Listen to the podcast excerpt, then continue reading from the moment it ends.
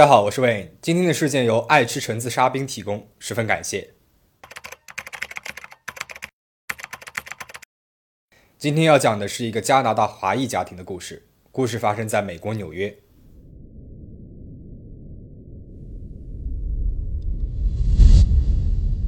二零一五年二月五号晚上十点四十分，纽约罗切斯特郊区皮斯福德的一所豪华住宅里面，谭良在书房里面工作。他刚刚发出了一封工作邮件，坐在办公桌前想休息一下。这个时候，书房的门被推开了，谭良惊恐地发现一个黑洞洞的枪口正对着自己。砰！剧痛袭来，谭良被击中了胸部。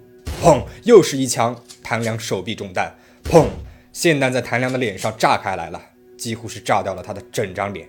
这注定是一个不平静的夜晚。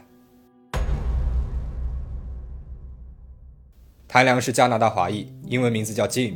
他有半导体和微电子学博士学位，曾经就职于柯达公司和康宁公司。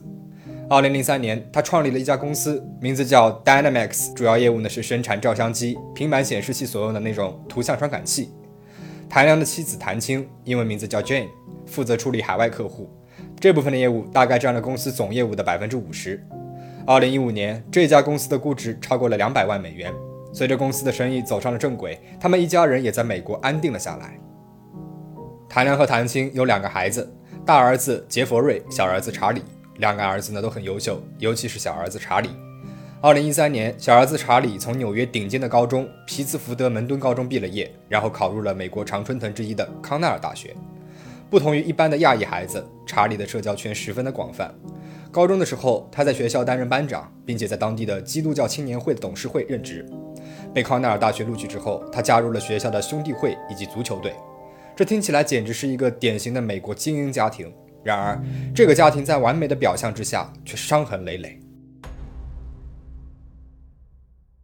二零一五年一月二十八号，九幺幺报警中心接到了谭家打来的一个报警电话。Are you injured? Yes, I'm. He choked me, and uh, I'm so scared. Please, all you tell me.